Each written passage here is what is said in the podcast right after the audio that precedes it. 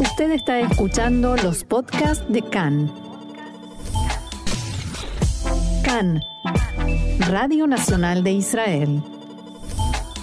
14, 19 minutos aquí en Israel. Seguimos aquí en CAN, en español, Radio Reca, Radio Nacional de Israel. Y tenemos un invitado muy especial llegado de la Argentina, el escritor argentino Marcelo Birmacher. ¿Cómo estás, Marcelo? ¿Cómo estás, Marcelo? ¿Cómo les va? Hola Marcelo, te saluda Roxana Levinson. Hola Roxana, ¿cómo están? Gracias por comunicarse. Muy bien, muy bien. Estás eh, en Israel, esa es la gran novedad, eh, una novedad feliz para estas fiestas y te queremos preguntar cuál es el motivo. Sabemos que tenés familiares aquí en Israel, pero ¿cuál es el motivo eh, adicional de tu visita? A ver, te voy a contestar en Yiddish. ¿Necesita un judío algún motivo para venir a Israel? No. Claro que no. Eh, bueno, digamos, ¿cuál es la excusa entonces? Eh, bien, eh, hay tres motivos. El más importante es venir a ver a mis sobrinos. Yo vengo todos los años de 2016. De lo que yo considero la fantochada de las restricciones me impidió venir estos dos últimos años. El 2021, básicamente, porque sí, en enero del 2020 estuve, pero todo el resto del 2020 no, y el 2021 directamente no pude venir y ahora finalmente pude acercarme a mis sobrinos que los extrañaba muchísimo. Y eh, luego voy a actuar en el Instituto Cervantes nuevamente. Por segunda vez voy a hacer Birmagers hace cuento en vivo. Y en tercer lugar quería pasar Pesach en Israel. ¿Qué significa se hace cuento en vivo? Contanos un poco del la, show. La presentación dice, soy contador e inventor de historias. ¿Cómo funciona eso? Hace, mm, ya 12 años que todos los sábados publico un cuento en el diario Clarín. Es eh, una sección inusual para un diario matutino en Argentina porque no te vas a encontrar con una página entera y además ilustrada dedicada a la ficción. Yo creo que en este momento soy el único autor que tiene ese privilegio. Y a lo largo de los años, como te digo, ya van 12 años ininterrumpidos, en que todos los sábados publico una historia de mi invención, distintos editores me ofrecieron compilarlos en forma de libro, elegir una cantidad X o todos y publicar eh, volúmenes de cuentos. Y a, mí me gusta el formato diario, el formato de papel sin tapa, que el lector se lo encuentre más que lo vaya a buscar a la librería. Pero al mismo tiempo, el diario es efectivamente efímero, más ahora que se lee más virtualmente que en papel. Claro. claro. Entonces, quería dejar como flotando en el viento, como diría Bob Dylan, algunos de los cuentos que compuse, ya son casi 700, eh, pero que no quedara eh, de algún modo plasmado en el formato libro, sino en un intermedio, en un limbo, que no fuera ni eh, el papel con que se envuelven los huevos, ni la seriedad del libro en la librería. Y me parecía que un buen intermedio era contar los cuentos, elegir los mejores y, repito, dejarlos sonando en el viento. Ese es mi show, los mejores cuentos que he publicado en los últimos 12 años, elijo 7, 8, no los leo en ningún caso, los interpreto, los narro, los comparto, y entre cuento y cuento hay una canción compuesta por Guido Di Carlo, que es el escudero que me acompaña, no vino hasta Israel, pero las pasamos con videos, con imágenes especialmente elegidas, relacionadas con el cuento que estoy contando y con una historia que recorre el show desde el principio hasta el final. Cuando elegís los cuentos que vas a contar en Israel específicamente, ¿son diferentes de los que contarías en otro lugar, teniendo en cuenta el público que te va a escuchar? Definitivamente sí. Y hay una anomalía. Los cuentos que yo elegí para contar inicialmente en Argentina son más hábiles para narrar en la tierra de Israel que en cualquier otra parte. Eso es algo que sucedió espontáneamente. Mm. danos un ejemplo, Marcelo. A ver, muy breve, tampoco tenemos tiempo para contar todo un cuento y no le queremos hacer una injusticia al cuento, pero. No. Por ejemplo. Te voy a contar una reflexión. Dale. Yo en un momento del show me pregunto cuál es el punto intermedio entre la esclavitud en Egipto y la libertad en la tierra de Israel.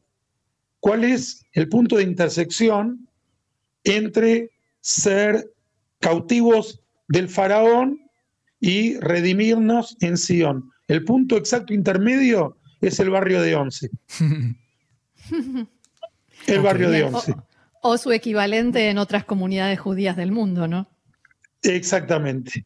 Y yo creo que esa historia se podía contar con la misma intensidad y empatía del público en Israel que en Argentina, pero en Israel no se la pierde nadie de los que vienen.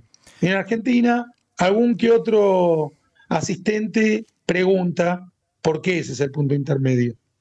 Además tenés un cuento que es eh, que une, o debes tener varios, ¿no? Que, que unen, eh, eh, yo no leí los 700 cuentos, admito, pero el cuento, por ejemplo, del taxista de Golda Meir. sí, claro. une las dos cosas, ¿no? Por supuesto. Ese cuento, ya que me lo recordás, Marcelo, muchísimas gracias, lo voy a contar este lunes, el 25 de abril, a las 18.30 horas en el Teatro Cervantes. Va a ser uno de los que voy a compartir. Otro que no conté nunca en Israel, bueno, el de Golda tampoco, pero es un Shabbat en Jerusalén. Es un cuento que tengo muchas ganas de compartir con el público hispano parlante en Israel. Y también un cuento eh, de comedia, un cuento sardónico, que se llama La Confusión, que es sobre un episodio en México en que me confundieron con un cura. ah, caramba. Eh, Marcelo, tenés también un libro traducido a hebreo. Contanos cómo fue eso, cómo fue el proceso y, cómo lo recibió aquí la gente. Yo he sido privilegiado por eh, distintos lectores de todo el mundo que me han permitido llegar en sus respectivos idiomas. Eh, la novela que se tradujo al hebreo fue Tres Mosqueteros, es la única de, mis obras traducida al hebreo. Trata sobre un trío de amigos integrado por dos judíos montoneros. Para la audiencia aclaro que era un grupo terrorista de izquierda argentino, antisionista, integrado por centenares de judíos. En total eran miles de terroristas, un centenar o más de ellos eran judíos que es una gran paradoja, una de las tragedias políticas de los judíos en el mundo. Y a partir de, esta tragedia yo escribí una historia de amor y un repaso de la historia argentina en los años 70. Esa novela fue traducida al hebreo. Tuvo una muy buena recepción crítica en, en Haaretz, por ejemplo, eh, diversos comentarios. Haaretz me dedicó dos páginas en papel cuando se publicó Em, y dos páginas en Aretz eh, con el tamaño de Aretz no es poca cosa, ¿no? Es un diario, nuestro diario el tamaño y la, y la, influencia, ¿no? En, lo literario. Esto fue en 2007. el papel todavía era muchísimo más importante. También salió en la web la nota, pero creo que no, no tuvo la suficiente difusión a nivel comercial, no, no se vendieron muchas copias todavía me debo un reencuentro con el público de eh, lectores en hebreo de Israel, ¿no? A diferencia del público hispanoparlante. Eh, te llevo por un minuto a la Argentina. Vos tenés una inserción bastante importante en los medios a través de tus eh, posturas y tus comentarios que van más allá de lo literario, que van a la actualidad argentina. Y acá vino una eh, delegación justamente hoy, por eso te lo pregunto, eh, de el ministro del Interior, Eduardo de Pedro, con varios ministros y varios gobernadores de provincias, para aprender de Israel eh, sobre el tema del riego, de la racionalización del agua por los problemas que está pasando la Argentina en, eh, este momento con la agricultura. ¿Te parece, nosotros conocemos eh, tus posiciones acerca del actual gobierno, pero ¿no te parece un acercamiento positivo entre Israel y la Argentina? Marcelo, me parece ineludible que los países tengan relaciones diplomáticas y es un aporte de Israel a Latinoamérica cuando, como lo fue al África, eh, compartir su conocimiento en la agricultura. Ahora, vos recordás, hablando de Golda, que Golda viajó a los países africanos en los años 60 y principios de los 70, y efectivamente ella era muy pro contacto con el África, y sin embargo cuando llegó la guerra del 73, la mayoría de esos países eh, se pusieron del lado de los enemigos de Israel. Yo estoy completamente de acuerdo con una política de amistad y de compartir conocimientos argentina-israelí o israelí-argentina. Y no tengo dudas también de que el gobierno kirchnerista, representado por ejemplo como personalidades como Victoria Donda, que también va a visitar este país, que son directamente antisemitas, eh, que son aliadas de los terroristas anti-israelíes, y Guado de Pedro también partícipe lateral del pacto de impunidad con Irán, no van a eh, canalizar estos intercambios por medio de una política real de amistad con Israel que incluiría reclamar la entrega de los criminales iraníes que atentaron contra la Embajada de Israel y contra la AMIA en Argentina en el 92 y el 94. Entonces yo me siento obligado a decir las dos cosas.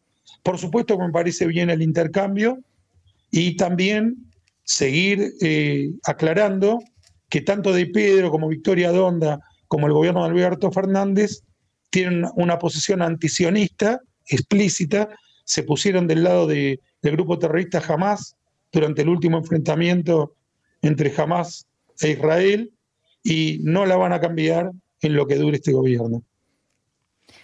Bien, Marcelo, yo te llevo de vuelta a la literatura y quiero pedirte que le recuerdes a nuestro público cuándo, dónde es la cita con, contigo y con tus cuentos en eh, la ciudad de Tel Aviv la semana próxima.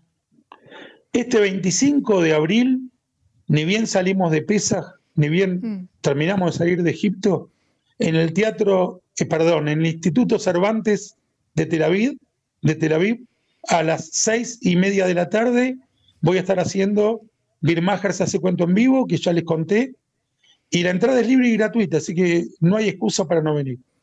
Muy bien. Allí estaremos. Muchísimas gracias. Sí, allí Queda hecha la invitación. Un millón de gracias, gracias a Marcelo. Hasta muy pronto. Hasta, pronto. Shalom. Shalom, shalom. Hak Sameach. Hak Sameach.